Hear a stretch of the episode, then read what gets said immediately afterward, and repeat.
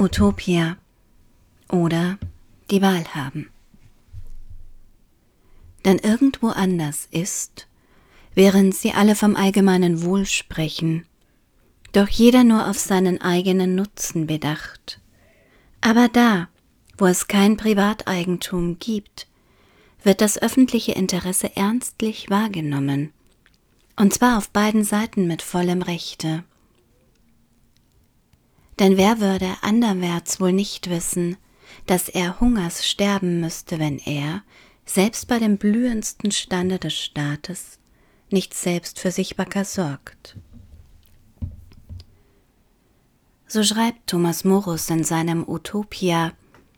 Vielmehr, er schreibt es gegen Ende als Quintessenz dieses unerschrockenen Textes, der mittlerweile mehr als 500 Jahre alt ist und dennoch so zeitlos aktuell immer wieder auftaucht und aufblinkt, auch jetzt, während ich das schreibe und darüber nachdenke, dass es doch erstaunlich ist, wie viele Ideen, gerade mit Blick auf Gesellschaft, auf die Frage, wie wir leben wollen oder leben können, wie viel Geld wert ist und wie viel wir davon brauchen, schon lange formuliert worden sind.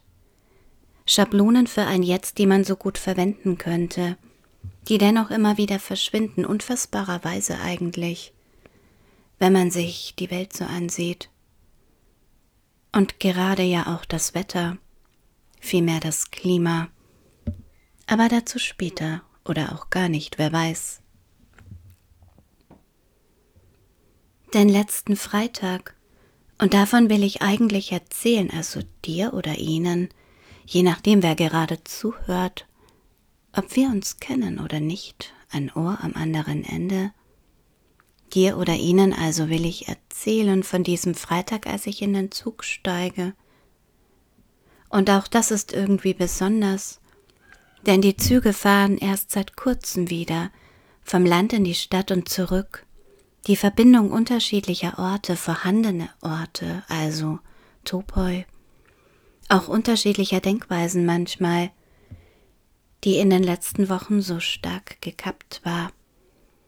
Und im Gepäck habe ich diesmal nicht nur eine Geschichte der Psychiatrie, sondern eine Karte für Utopolis, die mir gleichermaßen Fahrkarte für den öffentlichen Nahverkehr und Eintrittskarte in jene Welt ist, die wir so gerne als Utopie beschreiben. Eine wünschenswerte Zukunft, die allen Menschen Frieden, Glück, Wohlstand und gleiche Rechte garantiert. Das also verstehen wir gemeinhin unter diesem Begriff, das lese ich im kleinen Wörterbuch der Revolution. Herausgegeben von der Münchner Monazensia, die den Begriff für Kinder erklärt genauer, für kleine und große Rebellinnen und Rebellen ab zwölf Jahren. Und davon könnten wir ja gerade einige brauchen, denke ich. Und ich schlage diesen Begriff im Laufe der Jahre immer wieder nach. Die Utopie. Ich mag sie, mag das Wort, wie es sich zäh behauptet durch all die Jahrhunderte, etwas, das niemals ist und von dem wir doch hoffen, dass es sein wird. Alle auf ihre Art und Weise. Meist in einer Welt, die wir selbst nicht erleben dürfen können, wie auch immer man das nennen mag. Und bei Thomas Morus bekommt das Ganze erstmal eine Form, im wahrsten Sinne des Wortes, einen insularen Charakter, umgeben von Wasser sein Utopia, das er skizziert. Vorlage für so viele weitere Republiken, Utopien, seine Idee einer idealen Gesellschaft, nachdem er erstmals seine Gegenwart zur Sprache bringt. Darin zu sehen, was für einen genauen Blick er hat, was das bedeutet, wenn jemand aus Hunger stiehlt, klaut, einen Mundraub begeht, so wie wir heute sagen würden, und dass man das nicht mit dem Leben bezahlen dürfe, nein, dass man dafür eine andere Gesetzgebung, überhaupt ein anderes Gesellschaftssystem und Verständnis brauchen würde. Das also schreibt er zu einer Zeit, als das Leben der meisten Menschen noch nicht besonders viel wert ist. Zu einer Zeit auch, in der seine Aussagen ihn das eigene Leben kosten, von denen er nicht zurücktritt, an denen er festhält im Glauben daran, dass diese Ideen Bestand haben, Und das haben sie wohl, denn sie kehren wieder, immer wieder von neuem ein Utopia, in uns, zwischen uns, diesem Raum des Politischen, wie Hannah Arendt das nennt. Und mit Blick auf unser Heute liest sich dieser Text fast schon absurd. Denn hinsichtlich von Pflegesystemen und Krankheit, unserem Umgang mit Körper heißt es da, Zitat, die oberste Rücksicht wird auf die Kranken genommen, die in Spitälern gepflegt werden. Und weiter? Diese Spitäler sind so gut eingerichtet und mit allem, was der Gesundheit zuträglich ist, ausgestattet. Es herrscht darin so zarte und gewissenhafte Pflege. So also. Und überhaupt, dass dieses Thema bei Morus so dezidiert Eingang findet, während es dieser Tage immer nur dann aufs Tapet kommt, wenn es nicht anders geht die Pflege, die Bezahlung. Und hier könnte man nun wunderbar zu Anne Boyers Die Unsterbenden überleiten oder zu Gabriele von Arnim. Aber ich bleibe jetzt hier, denn diesen Freitag fahre ich zu Utopolis, einen auditiven Spaziergang des Schauspiel Köln, auf den Weg gebracht vom Rimini-Protokoll. Der öffentliche Raum als Möglichkeit der Inszenierung viel mehr als Echoraum für Morus Utopia-Text, für mich umso spannender, als ich ja eigentlich schon wieder nicht richtig laufen kann, der Welt in so vielem hinterherhinke, und finde mich also wieder in einem Friseurladen als Startpunkt, in einer Kleinstgruppe auch, mit einem Komponisten, Wenig später mit der Frage, wie sich Musik mit Politik, mit Gesellschaft gut verbinden lässt. Und ob? Dass das ja vielleicht schwierig sei, mit den Überlegungen, ob Kunst, je nachdem, wo und wie wir sie platzieren, zugänglich machen, nicht schon politisch per se ist, sein kann.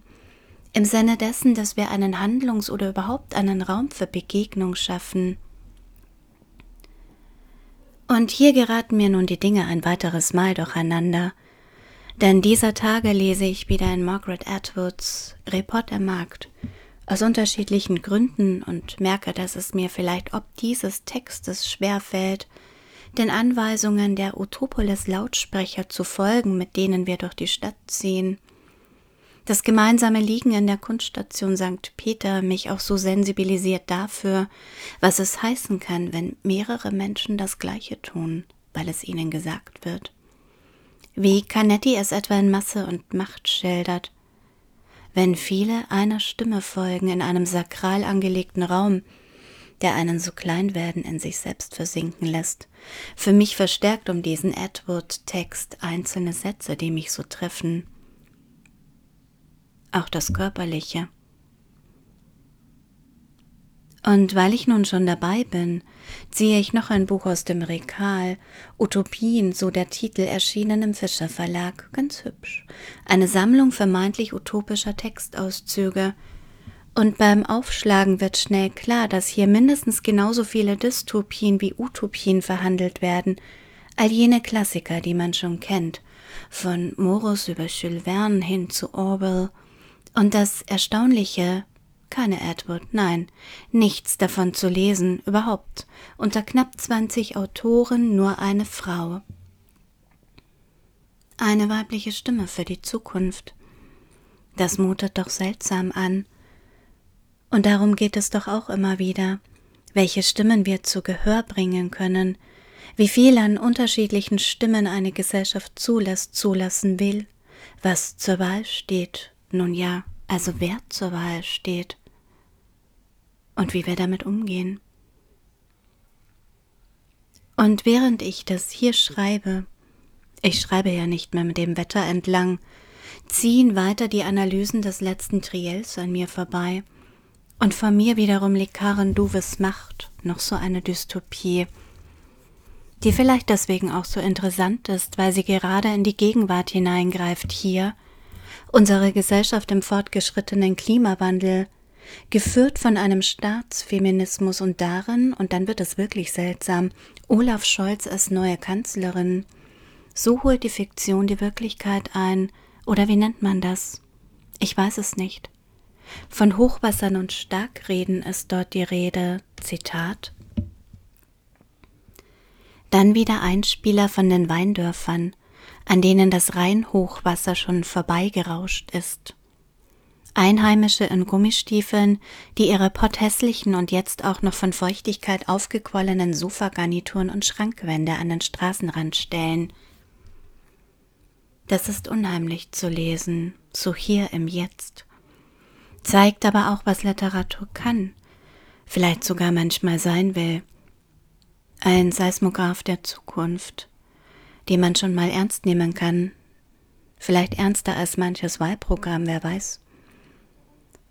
Und so lande ich schlussendlich wieder bei den Gebrüdern Grimm in ihrem Wörterbuch. Sehe, dass es dort keine Utopien gibt, aber eine Wahl. Die Wahl haben also, so wie wir jetzt. Zitat Da wählen zu wollen gehört, so muss Wahl zunächst einen Willensakt bezeichnen, und zwar einen solchen, der unter verschiedenen Möglichkeiten, die sich bieten, für eine die Entscheidung gibt. Und damit auch Möglichkeiten, mancher Utopie ein Stück notwendige Realität abzugewinnen. Für uns und für alle die, die darin leben werden.